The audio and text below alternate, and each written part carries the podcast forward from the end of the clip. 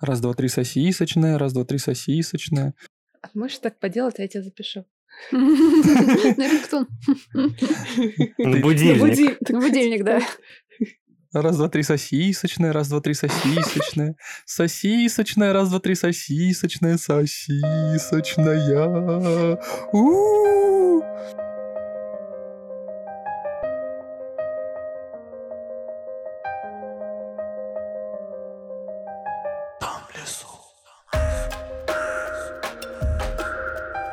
Всем привет! С вами подкаст «Дом в лесу» и мы его ведущие Зак. Дафна. И мистер Лис. И сегодня у нас в гостях тот человек, которого мы позвали на подкаст еще в конце марта, но записываем почти в конце лета. Итак, сегодня у нас в гостях редактор, писатель, автор книг «Теория бесконечных обезьян», «Серебряная клятва», «Берег мертвых незабудок», «Белые пешки». Скоро у нее выходит книга «Это я тебя убила». И вообще автор самых толстых книг на книжных полках Российской Федерации Катя Звонцова. Привет, Катя. Привет! Привет, привет. Наконец-то мы тебя позвали к нам. Итак, э, ну, разговаривать мы сегодня с тобой будем немножечко не о писательстве, а вообще в целом про жизнь, про всякие прикольные штуки. Я И про потерял... вот эту голову. Но мне про- кажется, все равно про жизнь писателей, редакторов и всех, кто вовлечен в книжную индустрию, невозможно э, говорить, не упоминая книжные темы, конечно же. Ну, Я хочу сказать, что у нас сегодня главная вот эта голова. А, Вы не видите, но у нас здесь стоит ваза в виде головы, в которой записочки. Зак, что это за записочки? А, так, надо пояснить для слушателей, которые нас слушают, так или иначе. А, сегодня у нас немножечко игровой формат, и это а, ваза, которая стоит и напоминает голову. В ней содержатся некоторые бумаги с надписями, а, которые а, вытягивает каждый присутствующий на этой записи. И тот, кто вытянул бумагу, железобетонно отвечает на тот тезис, который а, написан на бумаге, а все остальные участники отвечают на этот тезис по желанию. Поэтому, Я чувствую себя на экзамене. Я хотела тоже, это да. сказать. на самом деле, не переживайте, это не экзамен. Здесь можно а, нести чушь с уверенным лицом. Там есть билеты, А на здесь- которые не знаю ответов. А здесь можно врать? Нет. Мнения, мнения разошлись. потенциальные истории, рассказанные сегодня, могут быть неправдой. А, пишите в комментариях, где это возможно, какие, на какие истории мы солгали. Кать, а, а, спасибо тебе, что ты пришла к нам, и а, хотелось бы, наверное, отметить, что первая, одна из первых книг, которую прочитал в этом году, это была «Теория бесконечных обезьян». Слушай, это прям очень крутой... Можно это назвать детективом вообще? Скажи, Ой, пожалуйста. я предпочитаю не называть детективом, потому что все, кто ждал от книжки детектив, по итогу немножечко огорчились, что это скорее оказался психологический роман а, с проживанием горя утраты, с магическим реализмом, с хтонью, которая не совсем понятна, с огромным количеством рефлексий. В общем, в целом, по описаниям того, что люди увидели в этом тексте, его можно отнести к большой литературе, то есть вот такое. И, наверное, это правильнее. То есть в большой литературе тоже есть разные жанры, ну, там есть элемент детектива, несомненно, но вот в целом чистым детективом, наверное, я бы не назвала, потому что это обмануть читателей будет. Ну, я хотела бы сказать, что да, я бы скорее отнесла это к большой литературе, а, потому что, ну, нет какого-то четко выраженного жанра. На самом деле, я большой фанат теории бесконечных обезьян, и это я заставила Зака читать, подарила ему книгу. Я ни о чем не жалею. Да, а, я просто читала а, почти год назад, в сентябре, когда был весь этот трэш, она меня буквально вытащила. Это потрясающе. Я, извиняюсь, кипятком от нее ссалась. Спасибо большое. Спасибо. Ну, в общем, наверное, да, наверное, это все-таки можно отнести к большой литературе, если я просто сейчас скажу такое, скажу такую вещь, что скорее, если а, каждый читатель видит в этой книге что-то свое, наверное, это и правда большая И так литература. или иначе погружается в нее очень глубоко. То есть Да. мне кажется, что это вот всегда какой-то такой омут. Вот это вот вся для меня, по крайней мере, вся вот эта проза, которая в этом сегменте там, что из новых авторов, вот протагонист Аси Володиной, а, «Холодные глаза» Ислама Ханипаева, книжки редакции там Елены Шубин, они всегда вот меня вот так вот затягивают, как вот я чувствую такую реакцию от читателей на мою. То есть, ну и в принципе там, допустим, у нее, по-моему, если я правильно помню, кроме премии Лайфлиба нет премий каких-то таких, но мне кажется, вот если что-то ходит как утка, выглядит как утка и крякает как утка, лучше просто честно говорить, что это утка, а не, ну, это детектив с издательским делом, просто потому что я стесняюсь, ну, наверное, все-таки это неправильно, это не совсем честно. Но я хочу сказать, что издательство прописано мое почтение. Я проник э, в работу издательства. И слушай, вот э, еще, наверное, хотелось бы задать такой вопрос. А вот насколько остро в издательствах стоит вопрос, мы про творчество или мы про деньги? Очень остро.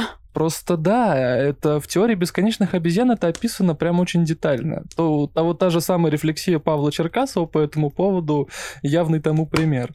Да, что ну... есть э, молодые авторы, которые поведут за собой толпу, и есть однодневки, которым нужно срубить бабла, условно говоря. И кого ты будешь печатать? Вот тут, конечно, тоже вопросики.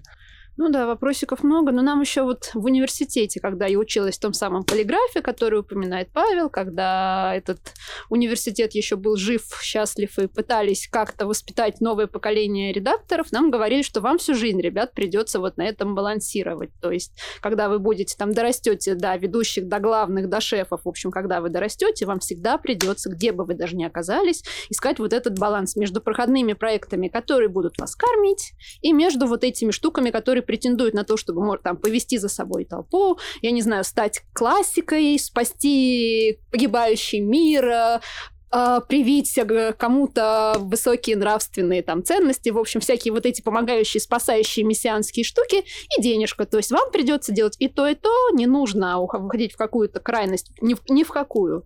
Вот так вы будете жить. То есть только при таком условии вы будете жить, потому что так вот это вот все устроено. Потому что сам баланс вот этой так называемой креативной там индустрии, творческой индустрии, интеллектуальной работы и баланс бизнеса, он должен быть соблюден вот в том новом мире, в котором мы живем. Ну, уже не новом, но для нас все-таки еще сравнительно новом, 30 лет, ну, да, вот, и я просто вспоминаю кейсы того же самого, а, буду вспоминать кейсы издательства, которые я не буду называть, которые печатают книги экстрасенсов, однодневок, и которые очень хорошо продаются, и э, другого издательства, которое, допустим, берет к себе молодых авторов, которые потенциально пишут классные штуки, художественную литературу, это прям потенциально может хорошо продаваться, но как будто бы книги экстрасенсов покупают лучше.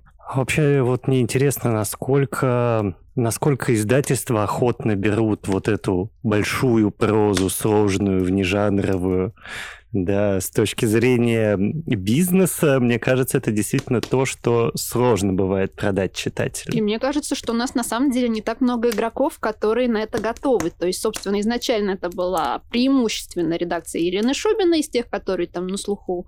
Потом, да, у Попкорна начала появляться вот эта вот линейка, в которой вышли а, Лиш, который вот с Пулицеровской премией а, из зарубежных, а, у, у, «Выйди из шкафа» Оли Птицевой, «Моя теория бесконечных обезьян. И еще там небольшое количество каких-то таких, да, сложных, да, я могу прямо сказать, замудренных, да, интеллектуальных текстов со сложной проблематикой, затягивающих, кросс-жанровых, там вот это вот все. И мне кажется, что только сейчас, да, издатели начинают более активно про- пробовать трогать эту литературу лапкой. То есть вот у Альпины вот эта чудесная тоже новость, МТС-строки, Дом историй, они же все, в принципе, новые игроки. И вот а пока что даже сделать выводы о том, насколько это будет сложно дальше, э, ну, мы не можем, наверное, потому что не очень много проектов вот вышло. Ну, то есть, ну, насколько я знаю, оно как-то воспринимается аудиторией, покупается, и, в общем, что-то у ребят получается. В общем, тоже будем за этим смотреть. Тоже самокат вот в эту сторону идет. Там у моей коллеги тоже выходит книжка, абсолютнейшая большая литература, очень необычно написанная, очень понравится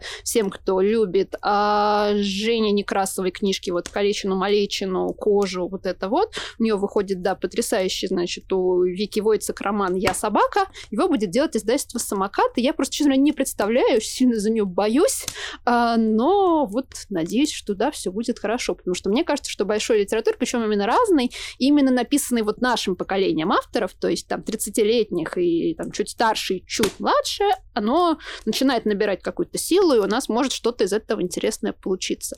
Из этой литературы, опять же, безумно интересно, хотя я абсолютно... Ну, даже у меня мало было таких проектов в работе, но с этим классно работать, потому что это всегда что-то уникальное по языку, по проблемам, по героям, что-то вот не формульная вот вообще очень сложно найти там узнаваемые какие-то тропы, очень сложно найти там вот эти вот сюжетные тропы в принципе, и это классно, то есть это прямо расширяет границы. Слушай, издательство «Самокат», я про него слышу, например, в первый раз. Да, но оно... Я там проходила практику еще в 2000 девятом году, когда, О. да, то, оно, а это один из самых старых игроков на нашем рынке, вот этом вот в независимом сегменте, это они не входят ни в какие холдинги, это, да, самостоятельные ребята, у них главный редактор Ирина Балахонова, а, и они, да, на тот момент они делали остросоциальную детскую подростковую литературу, еще не Янка Далт, но детскую и подростковую уже, да, и вот сейчас у них там расширяется, как я смотрю, тоже линейка, начинают появляться какие-то более взрослые книжки, по-моему,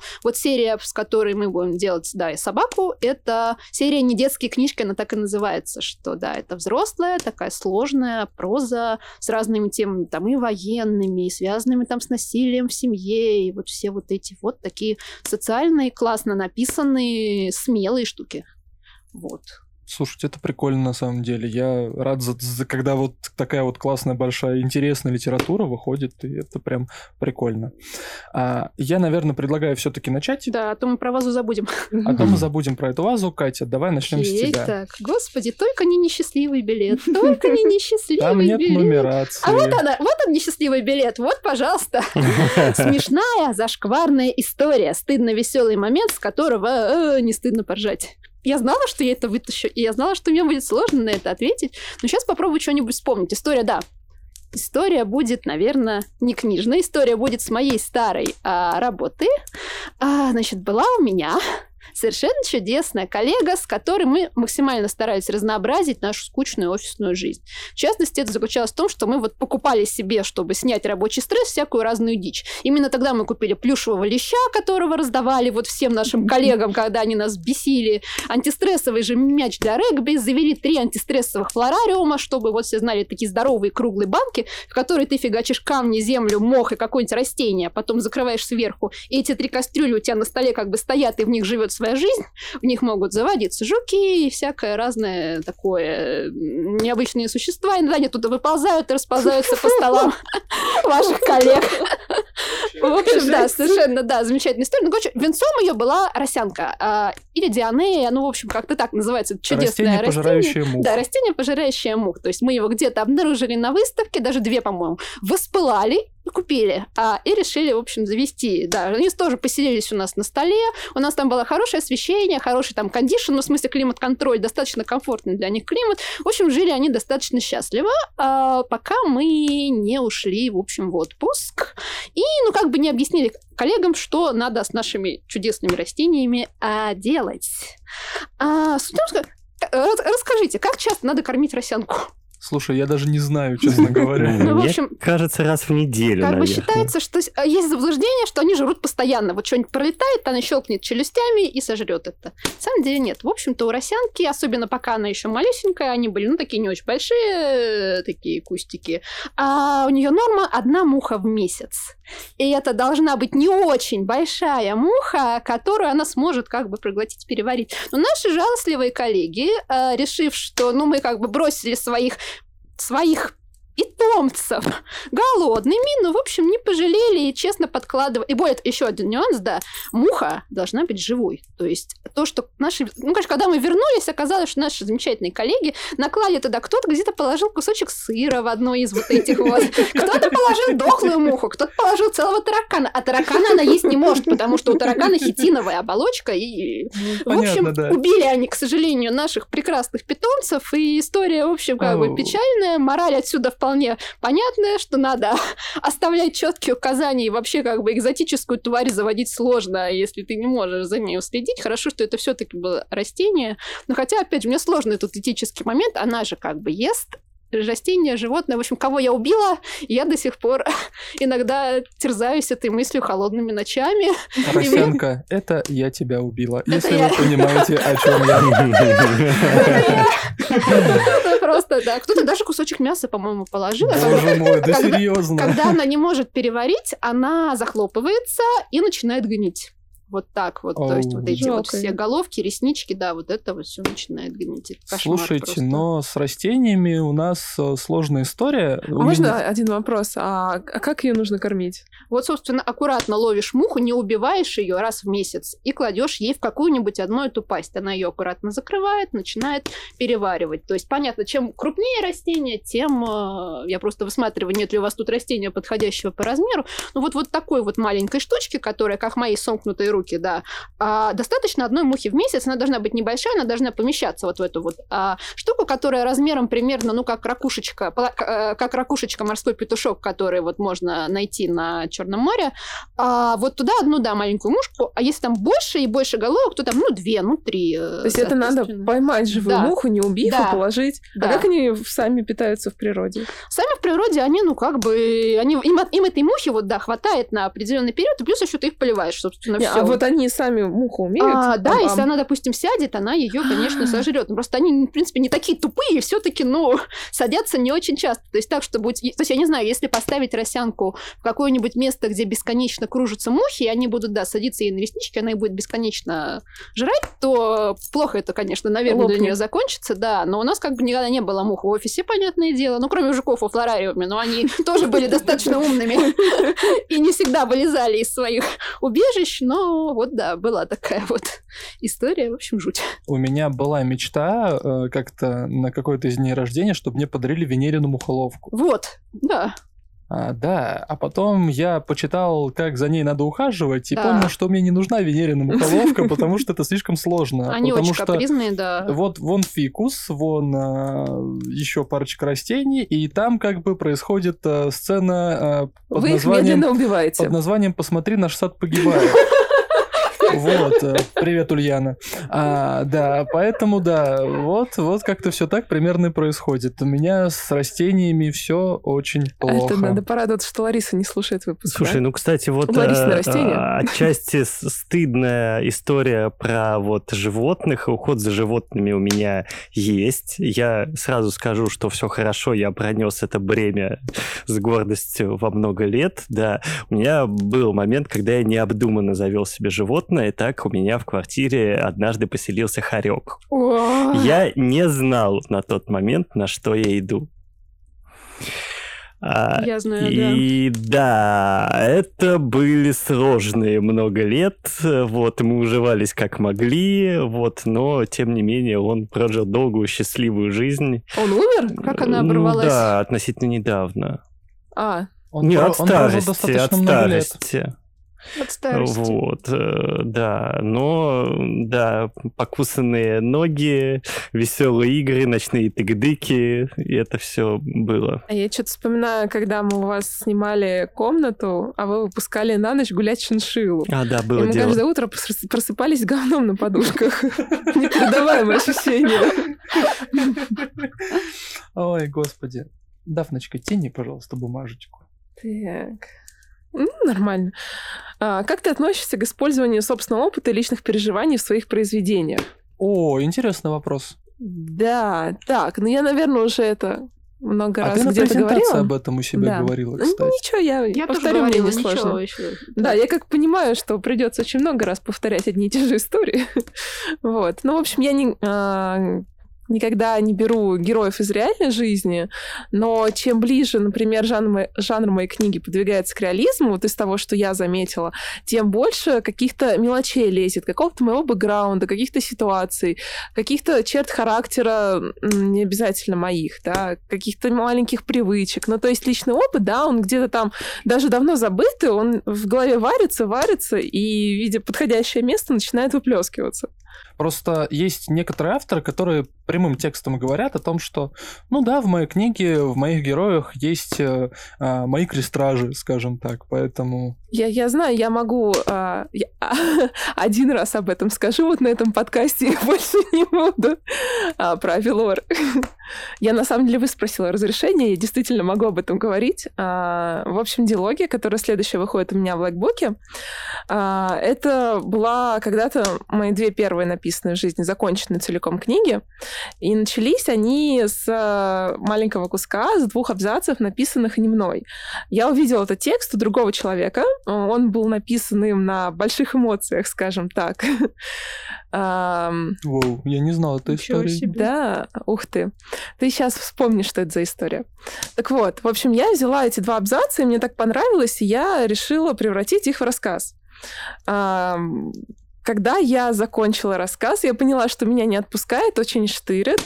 Я закончила тогда книгу до конца. А, в сюжет все ушло как бы. Оно с этими двумя абзацами имеет только одну связь, как бы они были написаны от лица одного из героев. Так вот, э, по поводу этих несчастных двух абзацев. Их в первозданном виде уже не осталось. Я их много раз редактировала и перед э, первым изданием книги, и сейчас все переписано с ног на голову, и найти их на самом деле крайне сложно. Хотя если кто-то послушает выпуск и потом купит книгу, почитает, я могу прямо в тексте тыкнуть, вы мне напишите. Вот. Человек, писавший эти два абзаца, теперь мне заявляет, что этого героя я списала с него. Я очень много лет, честно, сопротивлялась, потому что я не пишу героев с реальных людей.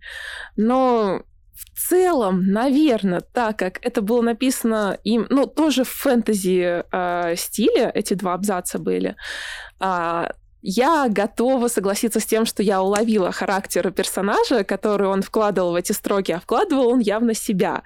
Поэтому в целом, а, хорошо, Женя, я могу признать, что Рит на тебя похож. Я сказала это. Привет, Женя. Мы знаем, что ты послушаешь этот выпуск, ну или нет. А, Катя, есть ли у тебя такой... Меня похожая позиция. Я иногда у меня есть истории, в которых действуют реально исторические личности, которые, в общем, давно счастливы или не очень мертвы. А чтобы я брала что-то из своего опыта или из своего окружения. Короче, я не тот человек, да, который, если вы меня обидите, я напишу там про вас роман, убью вас в муках или выставлю вас там, я не знаю, непонятно кем, непонятно чем, и вы будете мучительно страдать. Не, я это все делать не буду, потому что я жутко суеверная в этом плане. Я все время боюсь, что что-нибудь сбудется, как в Ануварьке, в теории бесконечных обезьян. Я знаю, что такие истории случаются. У меня, по-моему, тоже какие-то по мелочи, какие-то штуки тоже совпадали. И поэтому я, собственно, да, стараюсь не использовать. Ну, то есть, наверное, вот какой-то эмоциональный фон, то есть эмоциональное состояние. То есть, опять же, после февраля меня очень сильно понесло опять в военную прозу. Вот у меня там, я работала с тремя подряд книжками, в которых есть военная тематика и занимает довольно много места. Но это как бы не фактура, которую мы, так сказать, щедро черпаем из новостных и прочих источников, а скорее вот что-то эмоции, какое-то такое обращение к историческому опыту, вот что-то такое. Это все-таки, на мой взгляд, взгляд, немножечко про другое. Так что вот в целом, наверное, я тоже скорее, я скорее тоже нет. И чтобы я, да, кого-то списала, вот вообще, наверное, никогда такого не было. Вот на самом деле у меня точно та же причина, почему я никогда не беру реальных людей. Потому что, ну, я в этом плане, признаюсь, суеверна, и у меня тоже были ситуации, да, когда еще в подростковом возрасте я что-то писала, а потом хлоп, и оно иногда прям дословно. И я решила, что я не буду с ну таким да, заигрывать. Опять же, по этой же причине я никогда не вписываю себя, например. То есть да. там нет каких-то героев, которые на меня а. похож. Ну, то есть, может быть, кто-то, кто похож, прям есть, но чтобы я целенаправленно self-инсертилась, нет, такого нет. Ну, а я вот нахожусь как раз на противоположной стороне этих э, баррикад, э, просто потому что во времена, когда я много писал, э, писал я не прозу, я писал стихи, и это все в основном была, конечно же, любовная поэзия, да, все так или иначе сводилось к чувствам, каким-то переживаниям, вот, естественно, оно все от и до было написано про мой сугубо личный опыт, да, про мои переживания, про меня. А вот откуда у тебя была толпа малолеток-поклонниц? Которые, которые, пла- которые плакали на каждом поэтическом ну, вечере. конечно, как бы, понимаешь, это же все, оно такое по-живому, понимаешь, по живым нервам написано. Я вспомнила один реальный фактурный момент, который таки переехал в итоге в мою книжку. У меня, в общем, в «Белых пешках» в последнем э, вышедшем романе там две героини, там подружки, у них там горе, они напились винища, они полезли в тогда еще только совсем, да, зарожда... ну, в общем, зарождающийся там интернет, это 2006 год, полезли искать там какой-нибудь трэш, чтобы над ним поржать. В общем, и они нашли порно-версию фильма «Амадеус». Так вот, я тоже ее находила. О май гад. Так что вот, да, это реально я факт Тура. Господа, если вы еще не читали «Белых пешек», срочно бегите в «Читай город», на «Лабиринт» и во все маркетплейсы, чтобы купить, потому что я очень хочу. А еще там потрясная обложка. Да. Ой, да. Я влюбился Обложка сразу в обложку. А, ну, А, сейчас, я вспомнила. а, у меня договор же есть с Евгением. А, Ничего себе. а, ну, локальная шутка, да. Если кому-то вдруг понравится Рит, я могу дать контакты. Извините, я сказала, это не специально меня заставили. Дать Просто- контакт, чтобы что? А, ну, пообщаться с прототипом. Я ему обещала, не помню за что. вы просто не видите, но сзади Дафны стоит Евгений с Ножом. Да, и поэтому, да. он держит А, нас всех в заложниках. Да, и мы пишем этот подкаст только потому, что он так сказал. А на самом деле нет. В его бы духе. Я согласен с Лисом. У меня тоже был момент, когда я писал стихи, и писал я достаточно у- унылую, романтическую, стихотворную клюкву. И даже выступал со сцены. Даже выступал со сцены один раз, и я не хочу об этом вспоминать. А, вот, да, и... не, опыт классный. Просто я был не готовый к этому опыту. Вот, но, как это... Есть у э, таких моментов, наверное, а, такой эффект, что когда у тебя есть эмоциональный а, движок, и когда ты пишешь сугубо по своему опыту, тебе есть что писать. А когда эмоциональный движок истекает, ну то есть когда у тебя резко становится все хорошо, ты приземляешься, заземляешься, оно куда-то уходит. Это отличает профессионалов поэзии от любителей, мне ну кажется. вот я скорее любитель, если это... Ну, так. кстати, настоящий смысл выражения «художник должен быть голодный», он сводится, если в оригинале, именно к этому, что, да, пока у тебя к эмоциональному движку, то есть это эмоциональный голод, это вот какие-то такие переживания, а не сытая пузо. Хотя, в общем, на сытое пузо тоже пишется плохо, это, ну, по мне, у меня, по крайней мере, ну, все-таки это менее, менее приоритетно. Мистер Лис, ваша очередь. Сейчас там что-то будет. Несчастливый билет. Мессендж. Существует ли какое-либо своеобразное послание в твоем творчестве? Мне очень сложно ответить на этот вопрос, потому что...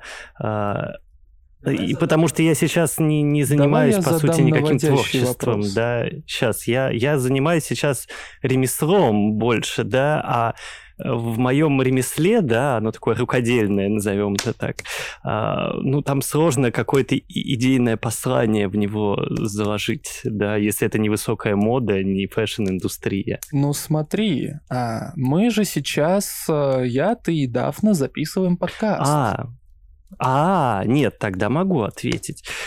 Для меня наш подкаст, наше творчество и наше детище это такой а, большой, ну пока не очень большой, а, safe space, да, некоторое пространство, в котором, а, во-первых, мы сами можем отдохнуть, а, привести мысли в порядок, а, попребывать в каких-то других мирах, других историях, э, которые ну, мы точно знаем, что по большей части заканчиваются хорошо.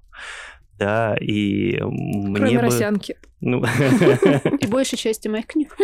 а, вот, в общем, и э, мне очень нравится, когда, допустим, кто-то из наших слушателей пишет нам, что типа, блин, ребят, спасибо, вот я сегодня с вами классно провела вечер на своей кухне за чашкой чая и вот вашими историями, да. Ну, либо э, «Здравствуйте, ребят, зачем так смешить в подкасте про описание секса в книгах?» Ну, тоже своеобразный комплимент, но... Ну да, вот сам факт того, что ты даришь людям какие-то хорошие эмоции, которые их заряжают, дают им сил, энергии или просто дают им какое-то чувство безопасности и дружеского окружения на короткое время, пускай. Ну, для меня это очень важно. Дафна, у тебя есть что ответить на этот вопрос? А, ну- Каков месседж в твоем творчестве? Ну да, а, на самом деле у меня большой длинный ответ. Я недавно а, проходила курсы двухдневные от моего издательства про личный бренд, и там а, нас, у нас было домашнее задание написать, зачем мы пишем. А я долго тупила, а потом а, а, расписала два листа. Но сейчас я подумала, что, наверное, это можно сократить до одной фразы. Я в детстве очень сильно любила двух капитанов. Я на самом деле до сих пор люблю. Я просто очень старый фанат. И моя любимая фраза оттуда бороться, искать, найти и не сдаваться. Вот я бы вообще своим девизом сделала. Мой девиз «Отведайте моей травы». Слушай, забористая трава, Катя. Отсыпь еще. И потолще.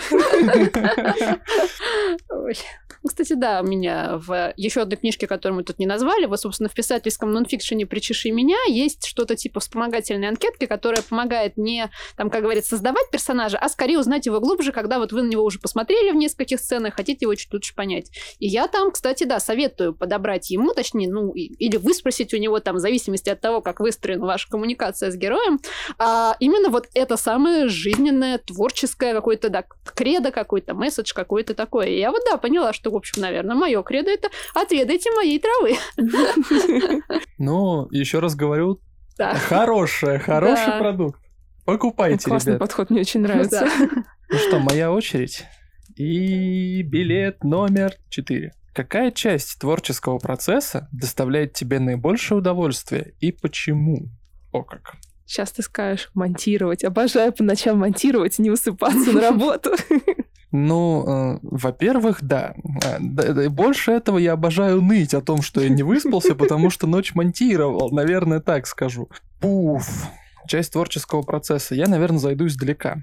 Значит, э, отправимся в 24 марта 2023 года в магазин Достоевский и в презентацию «Серебряной клятвы». А, Когда я купил книгу, а, Дафна меня ткнула локтем и говорит, позови Катю на подкаст. Я такой, а почему бы и нет? Классная идея. Не-не-не, ты сказал, что ты обоссышься и не сможешь.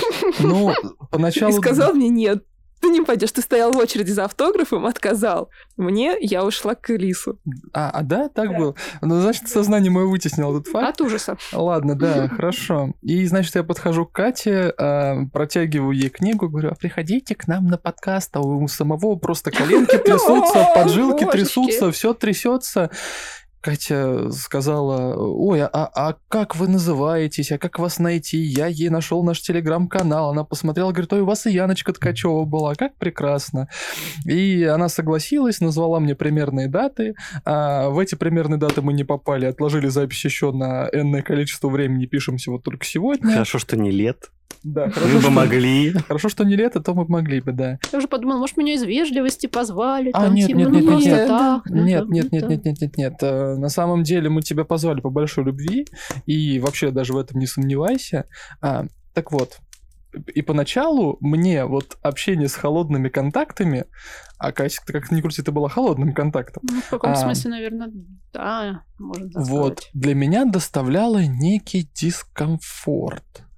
А когда мы записали энное количество выпусков, о господи, да у нас Ульян Черкасова была, и много кто был крутых, и ты сегодня сидишь с нами, это тоже большая честь для нас. Я поймал некий кайф от общения с авторами. Ну, то есть, мне приятно понимать о том, что мои кумиры такие же простые люди, как и мы все здесь. И нет ничего какого-то какой-то такой большой короны. И вот это вот все, все просто, все классно, и все мы люди, и все мы умеем общаться. И, наверное, моя любимая часть творческого процесса это как раз-таки общение с авторами. Это прям мое удовольствие, мое почтение. Наверное, это вот как-то так. Это чудесно. Я очень хорошо понимаю это чувство. Будет не про творчество. Ну, то есть, наверное, в каком смысле это тоже можно отнести к творчеству, в творческой среде. Но последние, наверное, года полтора я еще преподаю литературное мастерство. Я преподаю в трех школах. Это Мифовский цех, это Бенд и это Creative Writing School. И когда меня позвали на первый вебинар, а, у меня, нет, по-моему, даже в первый раз у меня была живая лекция, меня для нее вывозили в Тюмень, что ли, если я не ошибаюсь. Ого. В общем, это был чисто вот, да, у тебя полная аудитория контактов, которые кажутся тебе очень холодными, тебе кажется, что ты вообще зачем ты, вот говорящая голова, будешь перед ними что-то такое, там, это, а вот я вот такая ты, вот я сейчас вам расскажу, как книжечки писать и редактировать, вы только не разбегайтесь, пожалуйста, я так, я вот, и да, это тоже был какой-то такой период, в который э, я, да, пыталась понять, а, если у меня право это делать, ну, то есть, допустим, опять же, у меня, в принципе, не так, чтобы у меня был какой-то синдром самозванца в какой-то сфере, точнее, вот я так думала. То есть я понимаю, что у меня достаточно знаний, там, литературное мастерство, вот это вот все, у меня написано много книг, я работаю редактором 12 или там больше лет, да, мне есть что сказать, но педагогического образования у меня нет, ораторские курсы я не проходила, вот ничего того, что, как бы, на мой взгляд, нужно хорошему преподавателю, у меня нет, а я еще интроверт, социализированный, но интроверт, то есть я бы была, наверное, куда более пугливой и тихой, если бы э, не начинала свой карьерный путь секретарем и младшим редактором, а, но как бы я начинала и, да, научилась там как-то выстраивать коммуникацию, да. Но вот сам факт, что, да, есть у меня вот такая вот, да, черта, и мне было очень тяжело. Но в какой-то момент, да, я тоже поняла, что люди, они в это, в общем, вовлекаются, что они совершенно не кусаются, что если они, наверное, ко мне пришли, а некоторые еще и там отдали за это свои деньги, то, наверное, им это правда важно и интересно. И опять же, на том моменте, когда они тебя послушали, начинают задавать тебе вопросы, делиться своими переживаниями по своим книгам, делиться своим каким-то там опытом, как они с чем-то сталкивались, как они там что-то написали, там, а хорошо ли они сделали, а что я могу про это сказать. Я поняла, что, в общем, да, мне это нравится, и у меня это вполне себе получается, и в этой сфере тоже можно развиваться, и это в целом совершенно не страшно. Поэтому, да, вот этот вот период принятия, да, свои, э, того, что холодные контакты, в общем, ну, не такие они холодные, или, по крайней мере, их можно подогреть, это очень ценное понимание, да, и я прям очень разделяю, да, вот эти вот эмоции по заведению подкаста. В общем, да, так что мы в одной лодке в каком-то смысле. Вот. Ну, я хочу сказать, что я тоже... Я бы не сказал, что я прям интроверт, но иногда люди у меня вызывают некоторую панику. Я не знаю, с чем это связано. А, я люблю общаться, я люблю знакомиться, но я очень боюсь э, какого-то непонимания со стороны людей некоторого. Да, да.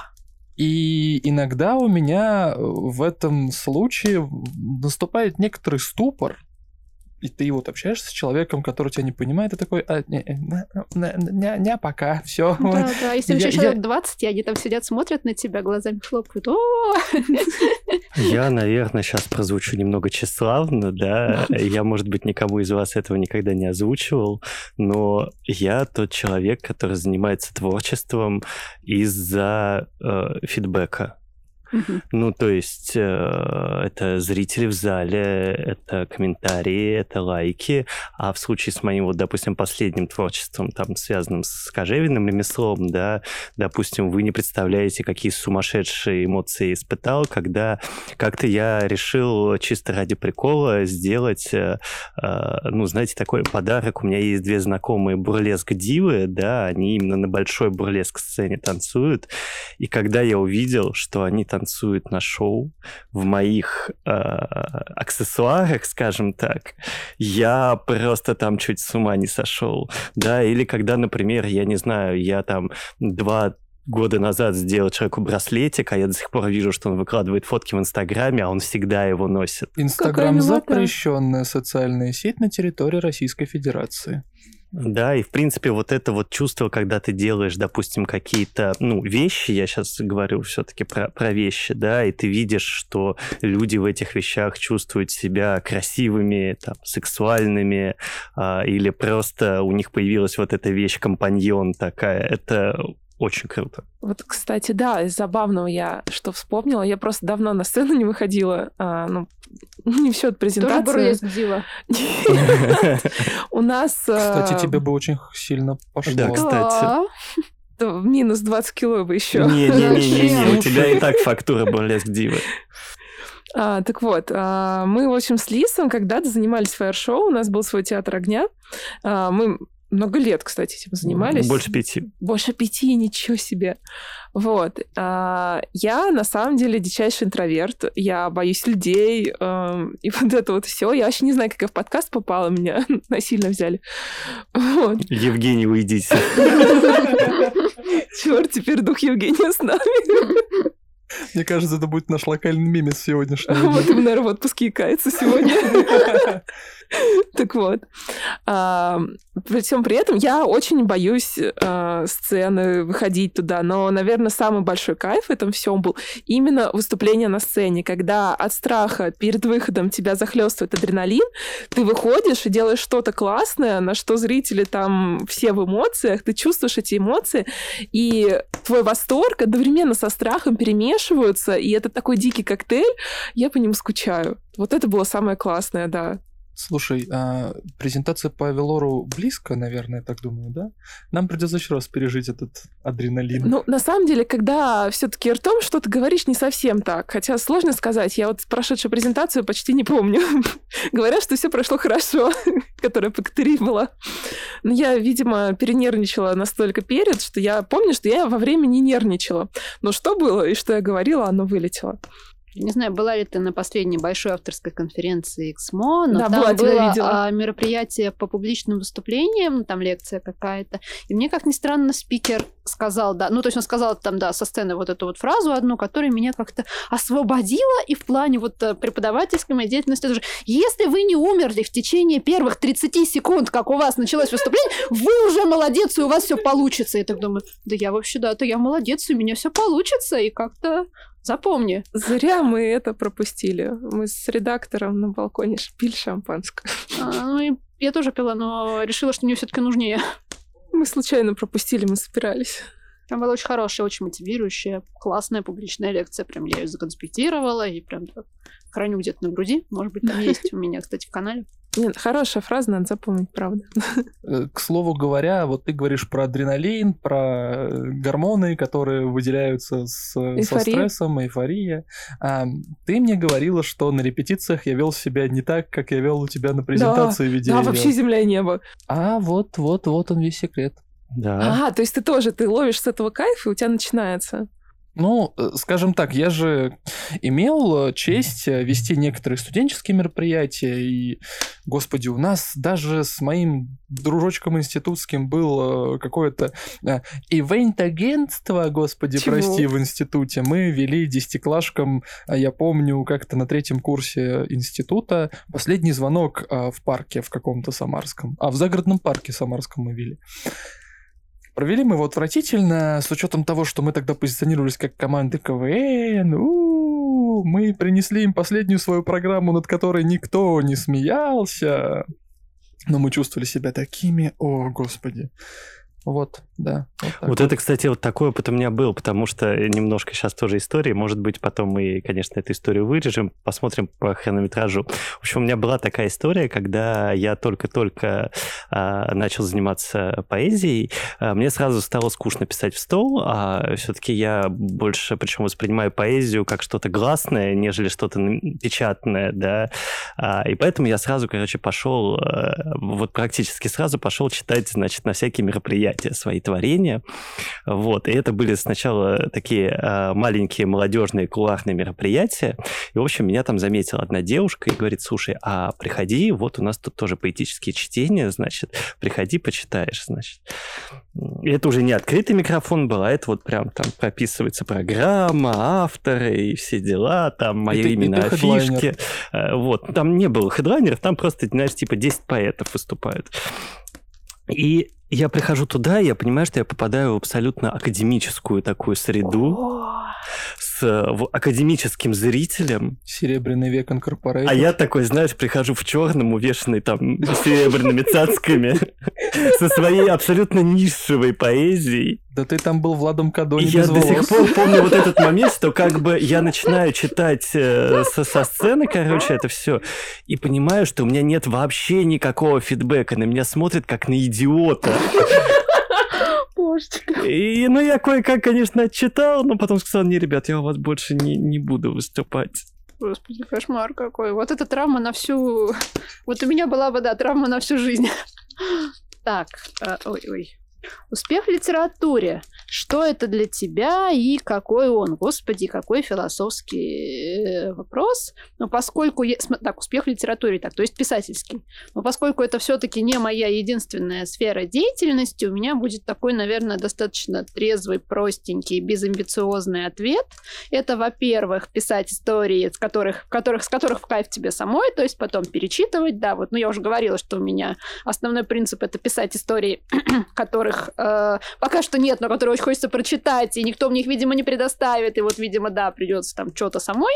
Ну и второе, конечно, что если ты все-таки решаешь, что ты будешь делиться этим с миром, что ты будешь там выкладываться, что ты будешь сдаваться, то что какому-то, да, какому-то хотя бы, да, количеству людей они принесли тоже какие-то эмоции, на что-то вдохновили, э, открыли что-то новое и, в общем, да, подарили, подарили тебе какую-то только их любви. То есть, наверное, вот так. И на этом этапе ты уже на самом деле состоялся. То есть дальше уже начинаются всякие там личностные моменты там у кого что. Кто-то хочет там много зарабатывать, кто-то просто амбициозно хочет, чтобы аудитория была там большая-большая, и фандом, и фанфики, там, и косплей, там, чего-нибудь еще такое.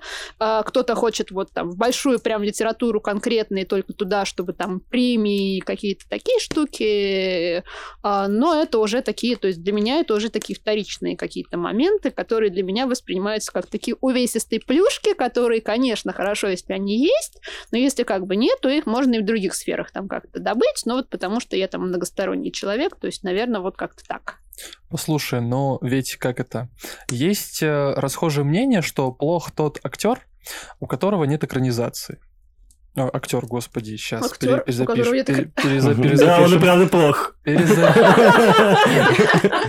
не вырежем. Мы это вырежем. Ладно, оставим. Плох тот писатель, у которого нет экранизации. Ой, я вообще не хочу. Не-не-не-не-не-не. А. Почему? Я, если уж как бы что-то, вот какая-то адаптация, я люблю мультипликацию, и, может быть, я бы не отказалась от каких-то мультиков, от каких-то анимешек, от каких-то таких вот штук. Даже, может быть, почему-то можно было бы сделать что-нибудь типа компьютерной игры, вот это все да. То есть а кино я, наверное, вот вообще, то есть, ну, у меня, я, я в принципе, я не могу даже, вот сейчас, если меня спросить, я, наверное, даже не вспомню, есть ли какая-то прям экранизация, которую я люблю-люблю всем сердцем, она в списке моих любимых фильмов, я ее пересматриваю, наверное, нет. В основном вот с экранизацией я плююсь, вот из последнего меня ужасно разочаровали «Последние мушкетеры», прости господи, э, и поэтому я не могу сказать, что я хочу для своих книг экранизации. У меня не всегда там есть выбор, то есть теоретически, потому что часто, когда ты заключаешь а, договоры, права на кино у тебя тоже покупают сразу, и я как бы, возможно, в какой-то меня поставят перед фактом, вас экранизируют, поздравляем. Но я не знаю, насколько там я проэмоционирую с этого в положительную сторону, не могу предсказать. А мне кажется, наоборот, экранизация, даже если она плохая, но в любом случае показывает твою книгу новым ну, это опять же при условии, что ты заинтересован, чтобы твоя аудитория сильно-сильно росла. Я как раз не могу сказать, что я сильно прям в этом заинтересована. Она растет, но она растет там в каком-то своем темпе. У меня достаточно узконаправленные все-таки сложные взрослые книжки. Я не молодежный автор, ну то есть у меня есть там парочка Янка Далтов, заходов в него, но в целом все-таки обезьяны, например, это же, ну вот вообще не Янка Далт, это там... Ну это Далт да, чистый. Это чистой воды Далт, и Берег мертвых незабудок такой же, и Серебряная клятва, несмотря на то, что там есть молодые герои, да, но все равно это, в принципе, такая скорее взрослая книга, и поэтому там я, я очень радуюсь за ребят, которые получают экранизации, то есть вот там, где цветет полынь, вот недавно экранизировали. Ой, я, я знаю... посмотрел недавно, кстати. Я не посмотрела, мне ужасно пока понравилось. Что понравилось, ага. А, но я просто видела, я видела трейлер, мне показалось, что красиво, и я вижу, что да, внимание к книжке это привлекло, я вижу, что там много отзывов появилось там за последнее время на Читай городе, я там туда недавно что-то заходила и увидела там Ольку в топах продаж, тоже так порадовалась, это классно, а, и это большая достаточно редкость, особенно для молодого все-таки вот автора. У нас молодых-то, по-моему, я пытаюсь вспомнить, а кого у нас из молодых-то экранизировали, вот кроме Оли из последнего времени, не помню, 50 оттенков, господи, 50 оттенков, а 50 дней до моего самоубийства, что ли, экранизировали или нет? Стейс Крамер Девуш... экранизировали? Да, да, да ну не знаю, вот я пытаюсь понять, нет, да, нет? А, я что-то не слышал. Не, а, я не слышал, девушка, девушка с плеером это наша или не наша? А, я, я знаю, Асилу Варинович экранизировали а, недавно. А, вот, ну это вообще не моя ниша, поэтому ну, вот вообще не, моя. не знаю. Я а, но вот мне кажется, что это такой достаточно редкий случай, и это, конечно, классно, но я как бы не считаю это вообще каким-либо показателем успеха.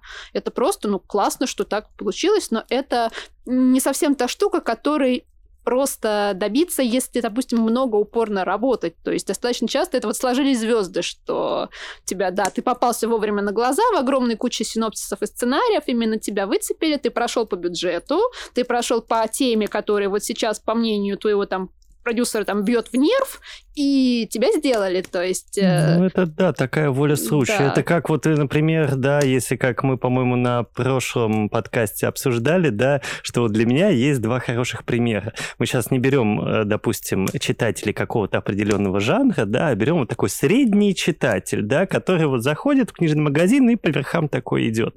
Типа, каждый средний читатель знает э, такое городское фэнтези, как «Дозоры», но не каждый средний читатель знает «Тайный город».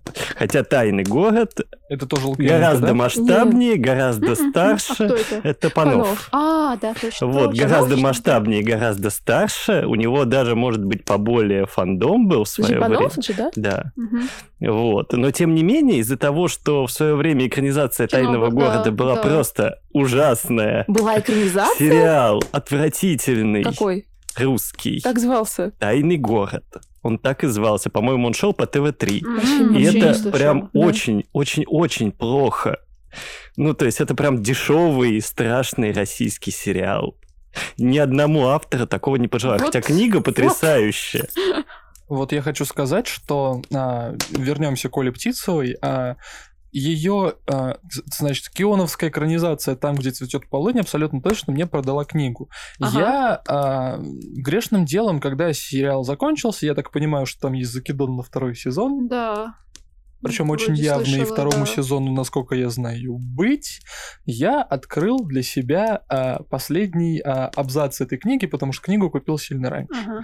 И понял, что книга-то заканчивается вообще-то не так. Да, она, в общем, там и злодей другой, я больше тебе заспойлерю, да, там другой злодей, там не, там не спойлерить, да, давайте. Да, не... Кто, кто хочет ушки зажать? Я, я, я нормально отношусь ну, к да, спойлерам, там другой, поэтому... там другой антагонист, и вообще очень много чего отличается. И Оля сама же про это, по-моему, писала в канале, что это скорее такая штука на расширение ее вселенной, самой этой полынной задумки, вот с этим всем полынным полем, с этими всеми игрушками, подарочками, вот этими вот штуками. Но у нее немножечко, да, все иначе, все глубже, все сложнее, все понятно, что нельзя уместить там сколько, 12 серий или 20. Шесть.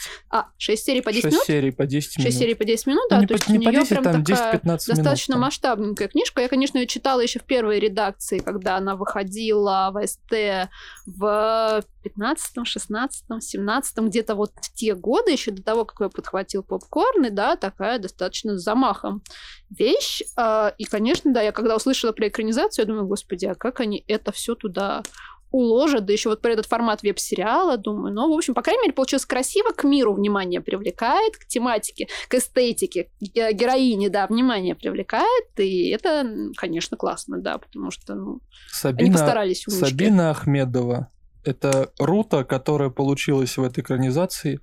Боже, а помнишь, э, что про Сабину Ахмедову говорил Вася Ракша? Mm. Она демонически привлекательна. Она, да, И вот интересная. как очень. это, Сабина Ахмедова в роль ведьмы Руты вписалась так органично. Я просто, я смотрел, я говорю, ты, конечно, мразь, но ты мне так нравишься просто. Вот. И вот, да, вот все. Сабина Ахмедова, кажется, эталонная Рута, которую... Получилось классно. Да, тяни. Итак, я вытянула плохой билет, на который я не придумала ответ. Менять нельзя. А, да, вы мне уже сказали. А, итак, если бы ты могла отправиться в прошлое и встретиться с известным писателем эпохи, той эпохи, кто бы это был? Я честно скажу, что когда я это увидела вопрос э, на днях, а, мгновенно все мои любимые авторы той эпохи, то это, видимо, которая перед нами была, всех эпох, которые были перед просто нами. Просто вспомни да? всех, кто умерли, и выбери. Ну да. Некоторые умерли не так давно. Вообще все любимые, они сразу из головы так тюх. Вот, поэтому... Ну, у меня есть ответ на этот вопрос, например. А, да, но мне же придется отвечать. Ну, хорошо, да, давай. Ну, в общем, я могу пошутить, что было бы неплохо позвать Достоевского и посмотреть, что он написал про наше время и про наши интернеты. Вообще была бы ржака. Вот. А так...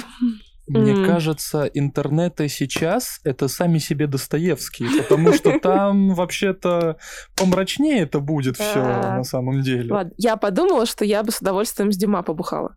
Да, с Дюма все бы побухали. Да. Господи, будете все бухать с Дюма. Да, Если когда-нибудь, да, есть, будет такая возможность, может, мы умираем, попадаем в Альхалу, я не знаю, и там сидит Дюма и ждет нас в каком-нибудь баре. Было бы идеально. У меня есть любимая поэтесса Эмили Диккенсон. А, Это очень революционная для 19 века американская затворница. И я бы, наверное, да, тусанула с ней. Ну, то есть я знаю, что она ненавидит людей. По-моему, в каком-то возрасте, как сделала как Бродский, то есть закрылась в своем доме и никогда оттуда уже не выходила. А, но я бы хотя бы через дверку с ней там это... Потому... Хотя бы просто сказала, мне очень нравятся ваши стихи, подпишите, пожалуйста. Я вот два перевода на русский сделала для, для эпиграфов в своих книжках. Вот подпишите, пожалуйста, а? Вот можно вот так вот. И было бы хорошо.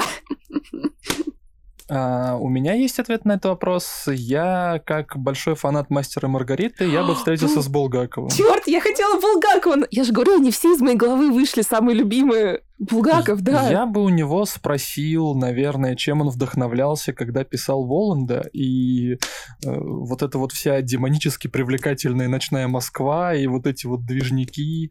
Я, я бы у него спросил про это, потому что Булгаков очень хорошо описал вот эту вот образность. Ну и плюс, э, как это...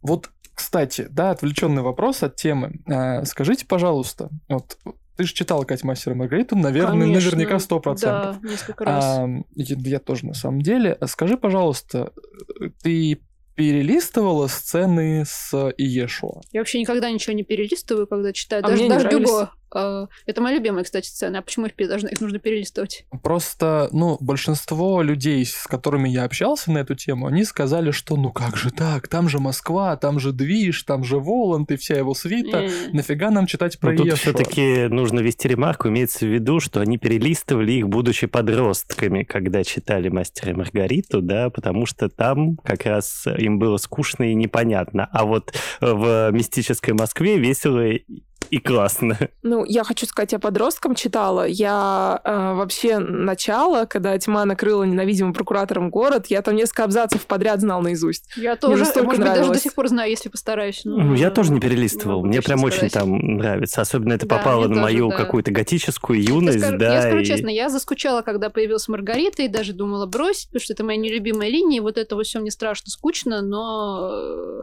весь вот этот вот кусок с ее обращением в ведьму для меня просто сплошная душнота. Да ну! И- Да. Сейчас прям ножичком по сердечку Да. мне делаешь, Кать, ты ну, что? я, в принципе, не очень люблю женских персонажей, честно, поэтому у меня со всеми с ними почти возникают такие проблемы. И и у классиков, и у более-менее классиков так уж тем более.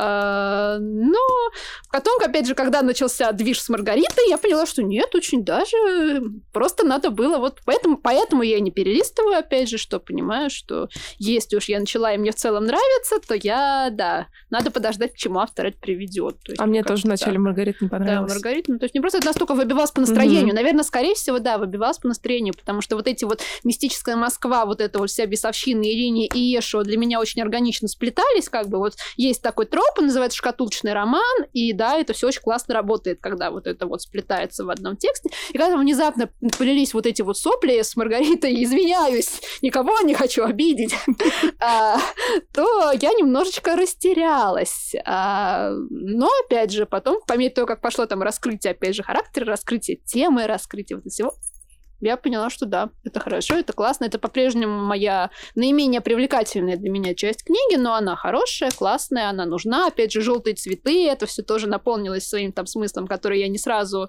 тоже прониклась, не сразу оценила, но в ретроспективе, опять же, стало очень хорошо. Иногда бывает так, да, я это называю, опять же, эффектом а, догоняющего напряжения, когда ты там читаешь какую-то сцену, и она тебя совершенно не впирает, но дальше происходит что-то, почему ты понимаешь, боже, какая крутая была сцена, и как она хорошо работает. И вот этот роман с этой точки зрения, кстати, очень хорошо сделан, там много такого, да. То есть, опять же, кто сначала не проникся Ешо, я уверена, что ближе к концу, если там, да, хватило терпения там добраться и там это, то поняли, вернулись и перечитали. То есть, я думаю, что это работает так. Ну, вдумчивого читателя, А я, я все сидел, думал, как же мне ответить на этот вопрос, с кем бы я встретился, потому что сначала первые, кто мне пришли в голову, кто мне был бы интересен, я точно не хотел бы с ними встречаться. Просто потому что это Лавкрафт а, и Эдгар По. Э, вот. Э, ну вот, не знаю, мне кажется, что как бы, несмотря на их какую-то гениальность, да, Живое моей... могли быть довольно отталкивающие персоны. Вот, да, да, да, я об этом. Но сейчас я вспомнил, что, ну, ее сложно назвать писательницей, но она писала книги.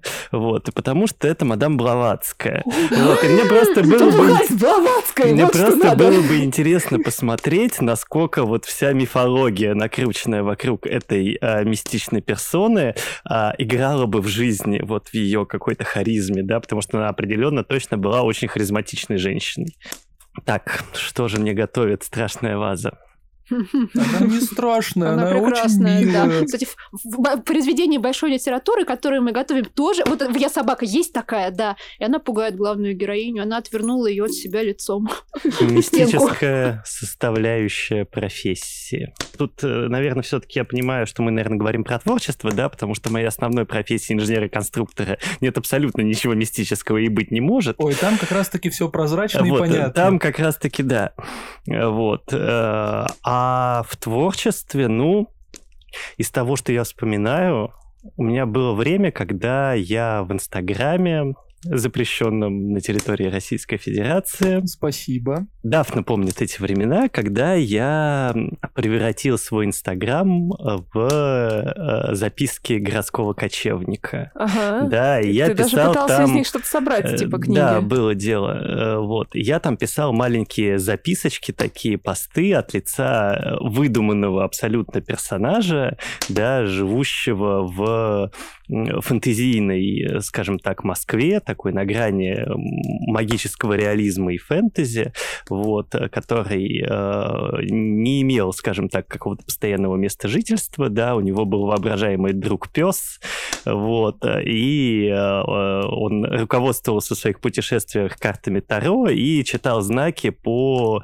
э, запискам на стенах, да, оставленными незнакомыми людьми, да, это Москва у него была полной э, всяких э, потусторонних штук, да, и это была прям какая-то такая моя маленькая вселенная, куда я убегал. И, пожалуй, в какой-то момент этот мир, он просочился в мой реальный мир и в мою реальную Москву, и я тоже постоянно видел знаки на стенах, да, всегда все надписи, все объявления со мной говорили, вот, они всегда были не случайными, вот, в них всегда был какой-то смысл, и это работало на тот момент, что удивительно. Вот. И, ну, наверное, в этом был какой-то мистицизм. Неожиданно. Я тебе об этом никогда раньше не говорила. А, ну, ты знаешь, что мне очень нравились записки городского кочевника, а, и Катерия, в общем-то, появилась из-за этого. А, мне дико хотелось написать вот в таком духе городское фэнтези в нашем русском городе. Ну вот да, благодаря тебе. Ой. Господи, Неожиданно. А у меня вот, Кать, к тебе вопрос. Угу. А, в теории а, Варя а, Ванила Калиостро, Варвара Перова, она же, когда описывала в какой-то книге про Ивана Грозного а, некоторые главы, как же сейчас это объяснить и вспомнить, у нее она настолько прониклась этими образами и вот это все, и, насколько я помню, даже следы, следы от посоха... Да, к ней якобы нее... приходил призрак. Возможно, приходил призрак, сложно сказать, да, было это или ей глючилось. Но, в общем, в общем, вмятины на полу остались, да. Скажи, пожалуйста, ты же чем-то вдохновлялась, когда это писала, или это какой-то личный опыт, может У меня быть? тоже очень хороший коннект с персонажами. Они аж про что бы я там не писала, историческое или не историческое, приходят ко мне уже с таким достаточно большим объемом информации, которую я знаю. То есть, опять же, я, не, я никогда не придумываю персонажам имена, они как бы, грубо говоря, представляются сами, как бы это крипово не звучало, я прекрасно их вижу.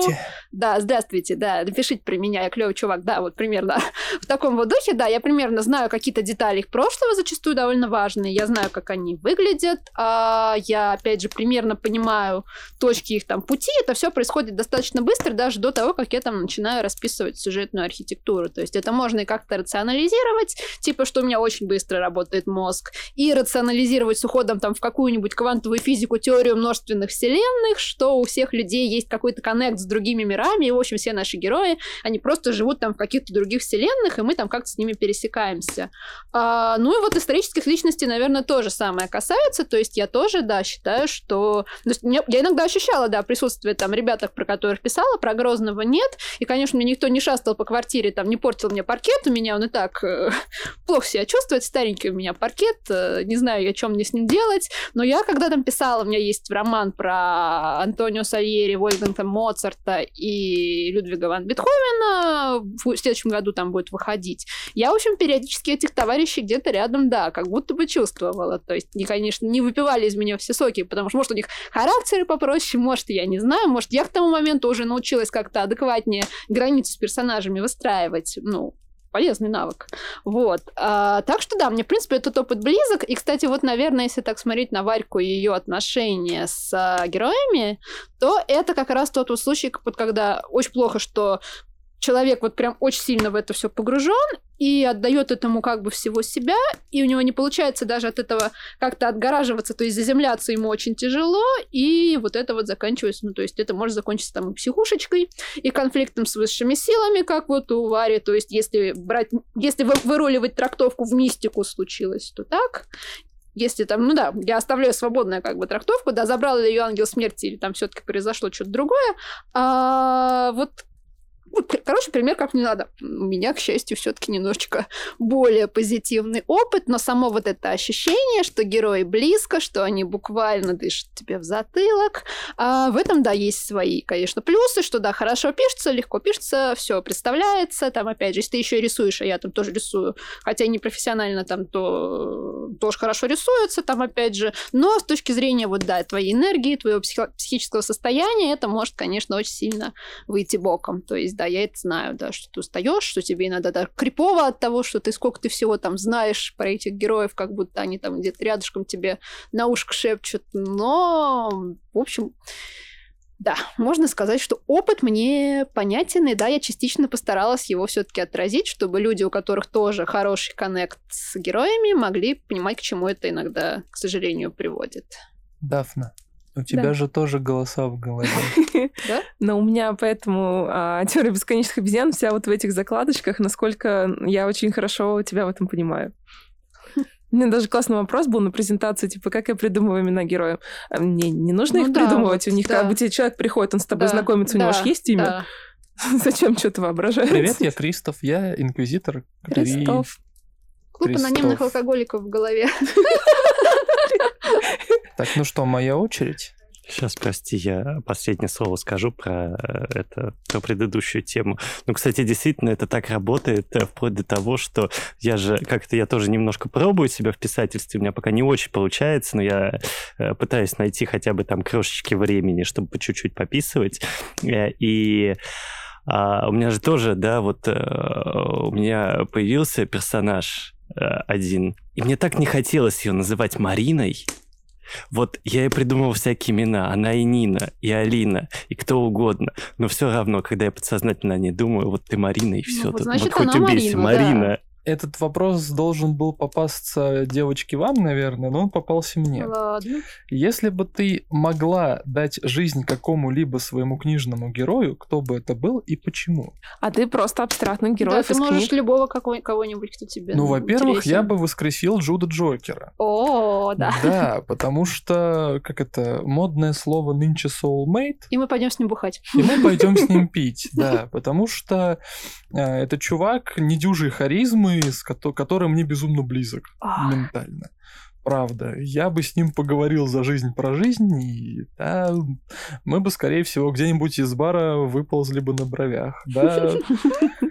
Я, я как э, человек такой многолюб, да, вот я ту книгу, которую читаю, да, я даже если до этого любил еще с десяток других книг, если я вот сейчас читаю новую и снова влюбился, да, то как бы все, как это, серийная книжная моногамия, вот, а, то я бы, наверное, оживил Одри из Ковина озера Шамплейн. Мне кажется, она классная подруга, она заводная, и это точно тот человек, с которым я мог бы это классно провести время, а это потусить. она яблочные пироги печет?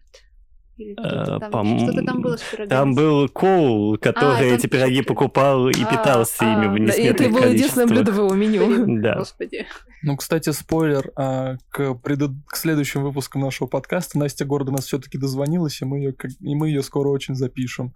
Да, это будет очень крутой выпуск, я подозреваю. Ну, слушайте, я бы, наверное, воскресил Коула, если мы говорим о Ковине озера Шамплейн, и спросил бы у него вообще, каково, ей, каково ему с Одри-то нормально вообще, нет? Потому что там же Настя Горк себе выкидывала мем а, в паблик в Телеграм. Результаты поиска в Google а, от Коула «Оральный секс. Куда поорать?» Вот. Я бы у него спросил, куда он, в общем-то, и орет.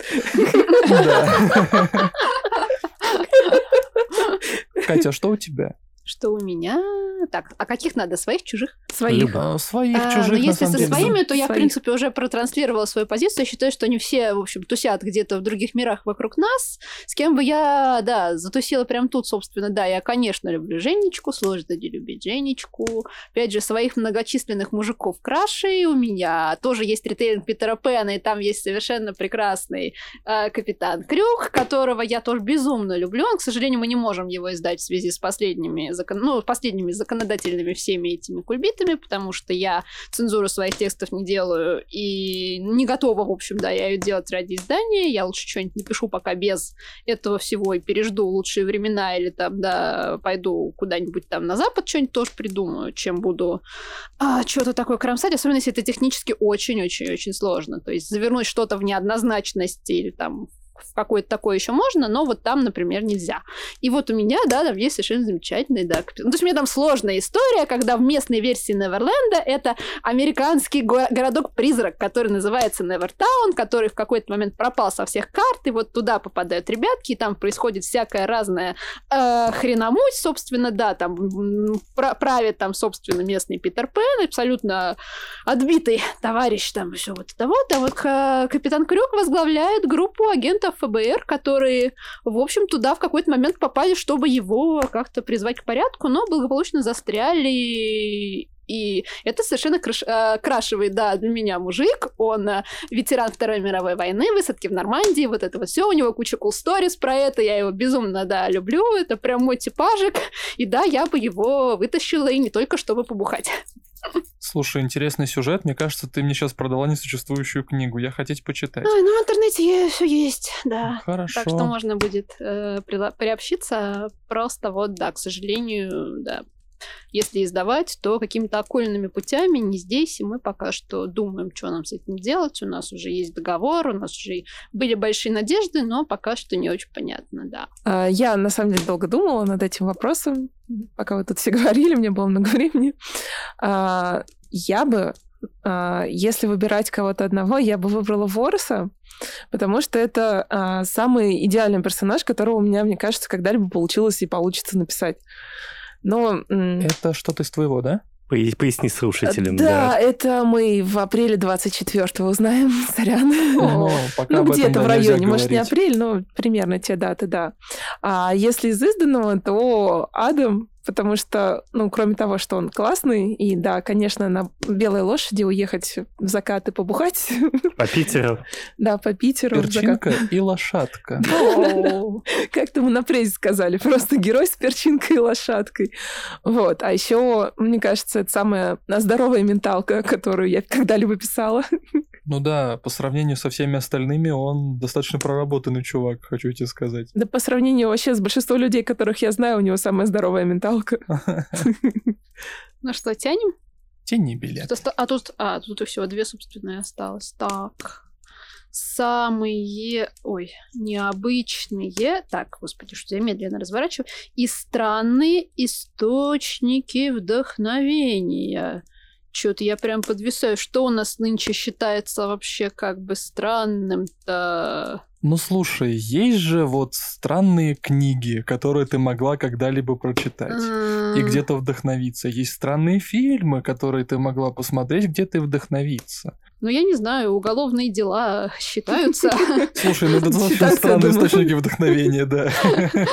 Ну да, просто да, помню, у меня есть книжка, она тоже сейчас готовится к выходу, пока тоже не могу понять где, но по идее она должна выйти у нас до конца года это ритейлинг а, с рождественской песней Чарльза Диккенса в антураже, в антураже дореволюционной России с главным героем-сыщиком и тремя призраками, которые, в общем, содержат в себе такие жирненькие аллюзии к персонажам Достоевского. В основном Продано. братьев Карамазовых.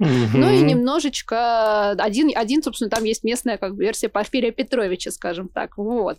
А, который его там проводят по расследованию, который он в какой-то момент, в общем, запорол и подвел под обвинение невиновного. И, собственно, вот на это меня в том числе вдохновило э, вопрос, а что, собственно, э, что, собственно, блин, как жить, если вот ты там расследуешь совершенно деликатное дело, там это связано с насилием над детьми, сексуализированным в том числе, а, если ты подвел под это вот невиновного и в какой-то момент понимаешь, что да, вот дело, которое ты абсолютно искренне веришь, что ты делаешь добро, что ты ловишь там, да, нехорошего человека, что на самом деле ты поймал хорошего человека и испортил ему всю жизнь, как тебе с этим жить? Собственно, на это меня вдохновили там совершенно реальная история, там не помню точно, где их прочла, скорее всего, на одном из порталов, которые ныне у нас нежелательные, я не буду, да, даже предполагать, какие, чтобы не делать потом вот эту вот голосовую отбивку, но, в общем, вот что-то из вот этих вот дел, связанных там то ли с э, частными школами, но, в общем, чего-то там такое вот я начиталась, и да, мне стало интересно попробовать развить это. Да, сеттинг получился необычный, 19 век это,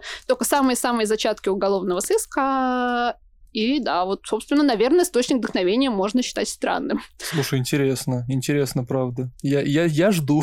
Ну да, это тоже, в общем, такая большая литература, которая сильно стилизованная, которая сильно погружающая, которая сильно рефлексивная, хотя и сюжетная тоже, то есть такой пограничный детектив, наверное, да, то есть можно сказать, что там сильный заход в детектив, но тоже назвать детективом сложно, то есть потому что, по крайней мере, для меня субъективно там все достаточно очевидно, кто на самом деле виноват, и основной э, момент такой такой для героя, то есть точка, линия роста это не поймать, наконец, настоящего убийцу, а принять то, что, в общем, он сначала, с самого начала примерно понимал, кто намного больше подходит под это обвинение, но в итоге из-за личных э, привязанностей подвел он не того.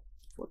Совершенно, опять же, не желая там кому-то портить жизнь, но вот потому что был молодой, неопытный, там все вот это вот. вот. Круто, круто, очень круто. Я, я жду, я жду это все. Как-то мы с тобой у енота э, пересеклись в обсуждениях, и э, был тейк о том, что практически все считают твои книги сложными. Ну, есть такое, да. Ну, я сама, собственно, так объективно просто да, считаю. Да. А я, ну, слушай, да, они сложные, но как это, сложность такая вещь субъективная. Для кого-то Э, для кого-то это сложно, для кого-то да, нет. Конечно. Мне показалось, что это не столько сложно, сколько интересно. Вот ну, так вот скорее. Да. Я как бы, опять же, я не употребляю слово «сложно» в, кон- в какой-то негативной коннотации, прости господи, все книжки просто разные, там, да, кому-то там сложно, я не знаю, кому-то сложно тайную историю, кому-то сложно, там, я не знаю, да, теорию бесконечных обезьян, кому-то наоборот все это совершенно в. Я могу сказать, что мне как раз наоборот куда сложнее с молодежной прозой и вот этим вот всем, потому что там это очень во многом не моя литература, не мои 90, наверное, процентов этой литературы. Я только недавно сама начала понимать, какой Янка Далт, грубо говоря, мне нравится, и даже попро- вот предприняла две попытки его написать. То есть вот, Never, вот этот Never Town, который мы не можем издать, и это это я тебя убила, которые будут выходить, это вот где-то Young New Adult, вот это вот какая-то такая граница, и это вот тот Young Adult New Adult, который мне, если бы там я была в принципе аудиторией вот этого вот, было интересно читать. То есть это был такой вызов в себе. И... Но в целом, вот, да, для меня вот эта литература вот с точки зрения восприятия, она сложнее. Потому что мне сложнее привязаться к героям, мне сложнее прощупать мир, мне сложнее поверить в эти конфликты, они от меня далеки все, я была совершенно там другим молодым взрослым, мне очень рано там появились, сформировались цели в жизни, приоритеты, вот это вот все. Я как бы не занималась поиском себя, поэтому книжки про поиск себя мне в целом, ну, не очень интересны, скажем честно. И вот очень, ну, на мой взгляд, вот это вот понимание, что для тебя сложно, а что нет, оно формируется там, да, не только из кругозора, бэкграунда, там, образования, что ты читал в том возрасте, в этом, там, в общем, на протяжении там своей жизни, но и в том числе из твоего вот этого вот эмоционального опыта и всего вот этого вот. То есть, опять же, у меня достаточно много неоднозначных персонажей, у меня много сильных персонажей с большой ответственностью, персонажей с властью, персонажей вот со всеми такими штуками. То есть я выбиваюсь очень сильно из вот этого вот тезиса «пишите про маленьких людей, они ближе и понятнее», и это все совершенно осознанный мой выбор, потому что мне это интересно, и вот, да, оно для меня несложное, то есть, опять же, как-то так. Дафна. Ой, после такого классного спича я скажу полную глупость, видимо. У меня просто смешной случай был по этому поводу необычных источников вдохновения. А, у меня, а, не знаю, последние пару лет есть дурацкая привычка. Я перед сном 10 минут играю в слова. Ух ты. Такая приложение, где нужно на телефоне составлять слова. А, вот в сентябре у нас как раз в Лайфбук выходит сборник э, межавторских с рассказами. И на- Призрачный поцелуй. Да. М, И на рассказ клёво. а, меня вдохновила эта игра. Меня зацепили слова «роза» и «мор». И у меня что-то в голове начало сильно дзынкать, дзынкать, и Как интересно. А как они у тебя... Ну, что получилось? А, Спойлери чуть-чуть. спойлерить. Чуть-чуть. А, Рассказ называется «Когда умирают сказки». Ага. Вот. а, Мир, ну, такое условно-альтернативное средневековье, где когда-то были ведьмы, там, нечисть и все в этом духе. Были, ну, что-то типа охотников на них, люди из Академии. Но на момент э, начала событий это все настолько отмерло, что на глазах у главного героя ловят а, последнюю живую ведьму и убивают. И, собственно, дальше он, э, его жизнь очень сильно меняется из-за этого. А, Он поступает в эту академию, а, которая уже на самом деле не готовит никого сверхъестественного отлавливать, потому что даже там считается, что все как бы сказки, и это просто сказки. А розы и мор, потому что там много мора, и он все время с запахом роз. Я не умею пичить свои истории, простите. Много мора в смысле... А, в смысле, из-за того, что э, из мира уходит Мгм, магия, мгм. он погибает и сам. Ага, То есть, прикольно. Да, там и Прикольно. пандемии, да. Мгм. В общем, мне очень понравилась реакция моего редактора, когда я ей скинула, а я писала, это, получается, буквально там за день до дедлайна. Мгм. Мне кажется, что я так быстро в жизни не писала, ну, где-то алку за день. Вот, я ей скидываю, и она мне а, кидает такой смайлик э, курящей девушки, говорит, мне нужно выйти покурить. А у меня редактор не курит. Ну и в целом дальше почти все, кому я это скидывала, реагировали кури, примерно так. Ну, зв- Звучит, звучит очень хорошо, правда, да. Но я хочу сказать, что, а, прости, Дафна, я до него еще все еще не добрался. Зато до короля Неверленда я добрался, да-да-да. А, я обязательно доберусь. я, э, пачка сигарет у меня лежит на балконе, если что, Ну, припасенная. Ждет, да, ждет, когда Да, ты ждет своего часа. Я, как ни странно, да, у меня есть тоже странный и достаточно источник вдохновения. Не могу сказать, что я его стыжусь, но немножко стыжусь, ладно, наверное, все-таки чуть-чуть есть такое. Да, как бы в моем прошлом есть достаточно большой участок моей жизни, который был а, посвящен, ну, назовем это так, а, духовному поиску в большом и дерьмовом мире эзотерики. Вот. э, И, э, к сожалению, как бы я там накапывал э, не самых лучших людей периодически, да, и какие-то абсолютно глупые вещи. Но это было интересно. И мне кажется, что без вот всего вот этого бэкграунда, когда я сам э, варился вот во всей этой эзотерической истории, она плотно проникала в мою жизнь, она плотно меняла мою жизнь, я бы не придумал записки городского кочевника, я бы не никогда не смог написать вот это вот такое пограничное с макреализмом э, городское фэнтези, да, э, если бы сам не был вот этим вот э, кочевником, который ищет какие-то смыслы в большом и бессмысленном мире.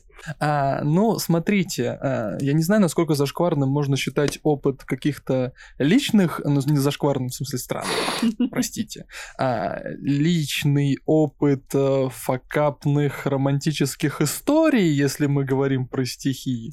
Но это, наверное, не странно, это такая жиза-жизулька такая, про которую ты пишешь, но в целом, да нет, пожалуй, не было такого никогда.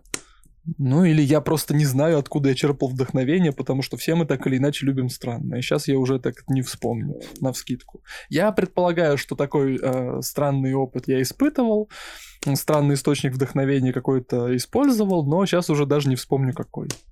Вот как-то так. Не могу сказать точно. Так, у тебя Последний. последний вопросик, Дафна. Так, а самый удивительный, неожиданный момент в процессе создания одной из книг. Это, наверное, из э, тех времен, когда я только начинала, э, меня очень э, каждый раз поражал момент, насколько иногда история складывается сама. Ладно, не иногда, почти всегда. А, я просто м, не архитектор, я садовник, но я в целом знаю, к какой э, конечной цели я иду. Мы уже с Надей Совой выяснили, что это называется хаос. Э, Да, Ты, ты- хорошо. ты не садовник, ты хаосит. Да, ладно, у меня есть опыт книги, которую я писала 10 лет, как бы кусками из разных частей. Я чудом это собрала во что-то единое.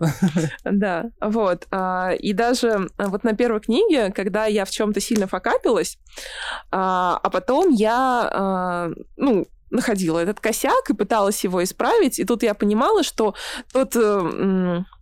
э, как сказать, тот метод, а, который я придумал для исправления, он не просто идеально ложится в сюжет, а я его просто там где-то упоминаю, а во все остальные книги он, оказывается, уже вписан сам. Так, Катя? Ладно, да, тоже, наверное, могу рассказать одну из... Ну, то есть, да, у меня с каждой книжкой там какая-нибудь странная фигня, в общем, наверное, происходит, если так пробую вспомнить. Но то, что на вскидку, у меня есть роман, у него уже там закончился тираж, его, блин, сложно приобрести, но я все равно, да, про него скажу просто, да, народ расстраивается, когда я про него говорю, потому что сразу начинает искать, а уже почти невозможно. Называется он «Рыцарь умер дважды», а это вестерн, а история в, в сеттинге а, Калифорнии эпохи, завершающейся золотой лихорадки, послевоенной, после гражданской войны, там, да, Калифорнии. А, ну, в общем, да, я не буду особо пересказывать сюжет, могу сказать, что там просто есть еще второй мир, в который можно попасть через там заброшенную индийскую резервацию, через там озеро, в озеро, и там, в общем, в этом втором мире тоже происходят свои мутки, своя войнушка, и там вот это вот все. Вот. А, Самое интересное это как я, собственно, начала все это писать. Я обычно не вдохновляюсь а, сновидениями. Мне вообще очень мало снятся снится снов, то есть очень редко. Понимаю тебя прекрасно, если честно. Вот да, вот, то есть, чтобы кто-то, вот как кто-то, что через сны приходит целый сюжет, и у меня вот очень редкий этот опыт. Я вот история, которую сейчас рассказывает, наверное, единственная такая более-менее, да, оформившаяся, я могу сказать, что да. То есть, причем это был очень странный сон, потому что я в нем разговаривала там со своей коллегой и захлеб пересказывала ей на минуточку не книгу, а фильм, который сняла, собственно, корпорация Дисней. А, вот, собственно, про вот это пространство, про которое я сейчас рассказала, да, два мира, Калифор- калифорнийская золотая лихорадка и вот этот второй такой тропический а, дикий мир, в котором идет война, про двух сестер-близняшек, одна из которых умерла а, на границе между этими мирами, а вторая как бы пытается понять, что с ней произошло, попадает в этот второй мир, и ее там принимают за первую, и оказывается, что первая была, так сказать, местной Жанной Дарк, которая там в сопротивлении участвовала. А, и, в общем, да, я запойно рассказываю, да, подруге, какой классный фильм, посмотри обязательно, божечки мой, божечки мои, какие, какой прекрасный вещь. Я просыпаюсь такая на вдохновение, думаю, ой, это я, наверное, там когда-то посмотрела, надо найти его там. Я, собственно, сажу языком, начинаю его гуглить, начинаю его гуглить, и с разочарованием через там минут 15 понимаю, что фильма не существует. То есть вот моя пожизненная история как с книжками, что истории нет, а я бы очень хотела с ней познакомиться. Я ну, ладно, опять вот как раз, да, сейчас начну, сейчас напишу, и я написала. Могу сказать, что да, наверное, это довольно странно, то, что каким образом вот информация так компилировалась, что получилось кино, потом, да, в моей голове где-то там это все вот через сон как-то отразилось, и вот в итоге я написала книжку. Слушай, ну, на самом деле достаточно круто, когда, если ты чего-то не находишь, ты можешь это сделать сам. Да, есть такой момент. Вот. Что ж, у нас закончились наши замечательные записочки. Вот, а, ну, а, раз уж мы тут а, затронули тему твоих книг, которые купить уже нельзя, Мгм. расскажи хотя бы, какие купить можно. Купить. Можно все еще теорию бесконечных обезьян, серебряную клятву. У нее вышел второй тираж, и он уже, я так понимаю, счастливо разъехался по магазинам, и все, да, должно быть хорошо. А, и вот берег мертвых незабудок, остатки, либо остатки первого тиража, либо остатки первого маленького доп. тиража, который вот должен был выходить, потому что она достаточно быстро разошлась. Это книжка, да, про которую мы особо, да, я ее тут не упоминала, но, по крайней мере, не описывала. Это а, темная фэнтези. Оно происходит, э, его действие разворачивается в одном одном мире с а, действием серебряной клятвы, но намного раньше а, и немножечко в другой локации. Это вообще большой мир, я по нему планирую там еще писать. А, Берег мертвых не забуду, кстати, как и серебряная клятва, вдохновлен совершенно реальными историческими событиями, а, предшествующими третьему крестовому походу. Эта история печальная такая достаточно. Вот еще одна из тех военных книг, в которые я упала после 24 февраля, хотя написана она намного раньше, она написана еще в 2017 году, а, как такой вход в мир двух морей, в котором разворачивается действие другого моего романа «Капитан два лица», который, кстати, тоже будет переиздаваться у Саши, у Ксюши, у Компас-гида. Вот, то есть «Берег мертвых незабудок», да, это военное фэнтези, а оно рассказывает историю о гибели большой высокоразвитой цивилизации, которая в том мире существовала. А, это такой достаточно красивый, такой эстетичный мир с большим пантеоном богов темных и светлых, а, с цветочной магией, у них там аристократов отличает а, особая метка на ладони. Они когда называют свое имя и там прозвище, ну там, я не знаю, какой-нибудь там Инна Леспада Сокол, у них на ладони проступает, собственно, светящийся гербовый цветок. То есть это вот такая геральдика, да, тоже меня вдохновляла. Вот, в общем, эта, эта цивилизация сейчас погибает, ее терзают всевозможные а, внутренние конфликты, потому что у всех людей, которые до этого, ну, жили так достаточно гармонично, более-менее начинаются какие-то противоречия, связанные с тем, что ну, я бы сказала, что, наверное, с тем, что все начинают хотеть самостоятельности, какой-то независимости, не хотят больше подчиняться Верховному Королю, и хотя все это красиво облекается в религиозный конфликт, то есть какие боги главнее там заслуживают большего и так далее, на самом деле это просто конфликт амбиций, конфликт интересов, большие игры. А, ну и самое, наверное, интересное в этой книжке это персонажи. Здесь есть две равнозначные сюжетки. Первая связана с а, двумя королями, которые представляют две так объединившихся, скажем так, группы народов. То есть они как бы враждуют, но на самом деле между ними самими крепкая дружба. Очень крепкая дружба, потому что они ну, познакомились и там сблизились эмоционально еще задолго до того, как начался вот этот вот раскол. А, и вот сейчас они пытаются привести свои народы к миру, но, к сожалению, народы слишком озлобленные и не получается у них. То есть это вот такая, да, такой необычный у них конфликт, то есть тот случай, когда не там а, не короли подталкивают, разжигают рознь, а вот скорее наоборот короли пытаются немножечко примирить свои народы, но не получается, потому что народы разнородные, потому что там есть свои какие-то а, амбициозные, опять же, личности, там, младшая знать, которая как раз хочет и стрелять, и убивать, и отвоевывать территории, и вот это вот все. И да, призвать их к порядку, к сожалению, не получается. Вот все это достаточно трагично. Ну и вторая а, линия связана с, а, так скажем, как раз маленькими людьми, но, по крайней мере, более маленькими. А, это, значит, линия а, гениального художника, который при дворе одного из этих королей, и его ученика, который ему смертельно завидует. То есть, собственно, эти двое вдохновлены а, образом Леонардо да Винчи и его ученика Салаи. То есть, да, и там получается, что вот есть одна глобальная военная линия, все эти конфликты интересов, переговоры, сражения, вот это вот все. И вторая, это, собственно, как маленькие люди, у которых есть хотя бы какая-то возможность нести свет, выживают в, вот в эти темные времена, поддерживают друг друга, поддерживают других, то есть как они себя, опять же, ощущают, как война на все это влияет.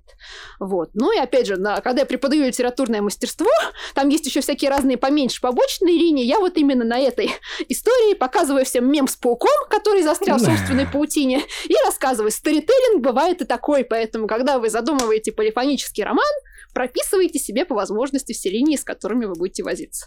То есть вот, наверное, как-то так. И что еще? Ну да, вот и скоро будет еще моя новинка. Это, да, я все продолжаю перечислять книжки. Это вот э, «Это я тебя убила», как раз Янка Далт, который я заслужила. Надеюсь, что да. Надеюсь, что вы тоже. Висит в предзаказе. Я предзаказал и очень жду. А, на самом деле стоит «Серебряная клятва», тоже ждет свою очередь на прочтение. Это я тебя убил в предзаказе. «Белые пешки». А, «Берег мертвых незабудок» я честно положил себе в букмарк букмейт в библиотеку. Мгм. Очень хорошо, что там есть, да, там Буду читать. Начав записывать этот подкаст, мы обрекли себя на ужасную участь, что очередь на прочтение растет гораздо быстрее и активнее, чем мы читаем. Да. Ну, это у всех, да, не то, что... Поэтому, да, я очень буду рад ознакомиться с этим совсем, потому что в целом твоя литература, Катя, это что-то невообразимо классное, правда. Спасибо. Я, я, я еще напоследок хочу сказать тебе большое спасибо за... В общем, в теории бесконечных обезьян а, упоминался Данте а, с его адом. И, а, честно, именно благодаря этому как-то меня тоже здесь триггернуло. В общем, книга, которую я сейчас пишу, она как бы частично действие происходит как в моих переосмысленных кругах ада Данте, и, и взяла я это именно благодаря О, тебе. Спасибо. Замечательно, очень рада. Ну, то есть да. я до тебя как-то даже не- почему-то не смотрела в эту сторону. Тогда искала, в общем, у меня а, это по большей части реализм про героиню, у которой, ну, не совсем понятно, либо у нее шизофрения и галлюцинации, либо она, возможно, правда выпадает в параллельные миры. Просто это происходит против ее воли, и она сама из-за этого считает себя больной и дистанцируется от мира. А когда она попадает туда, ну, действие разворачивается совершенно иначе. Вот, спасибо большое за классную Очень классно. идею. Вот, кстати, мне кажется, что это еще один показатель успеха, там, не писательского, а там конкретной книжки, когда она как-то, да, вдохновляет что-то другое делать, то есть либо кто-то начинает писать, либо начинает рисовать, там, либо, я не знаю, песни записывать, тоже недавно мне там песню посвятили одной из моих старых книжек, тоже очень такой приятный вот это вот весь опыт, чувствуешь сразу, что ты как-то энергию там обмениваешься, да, создается что-то еще, что потом еще кого-то вдохновит, запускается этот бесконечный там круг вдохновения, и это классно, так что очень да, рада. Это, это безумно круто, когда а, своим творчеством один человек а, делает способным творчество другого человека. Я считаю, что это очень круто. И хотелось бы сказать тебе огромное спасибо за то, что ты сегодня была с нами. Выпуск получился очень большой, насыщенный, и я думаю, что нашим слушателям тоже будет интересно его послушать Спасибо. и да, почерпнуть для себя что-то новое. Те, кто не сбежит после истории про убитое растение, получат много удовольствия. А, Ссылочки на телеграм-канал Кати Misery Incorporated 18+, мы оставим в описании. Ну а с вами был подкаст «Дом в лесу» и мы его ведущие Дафна. Зак И мистер Лис. и наша замечательная гостья Екатерина Звонцова. Спасибо, что позвали. И всем пока-пока!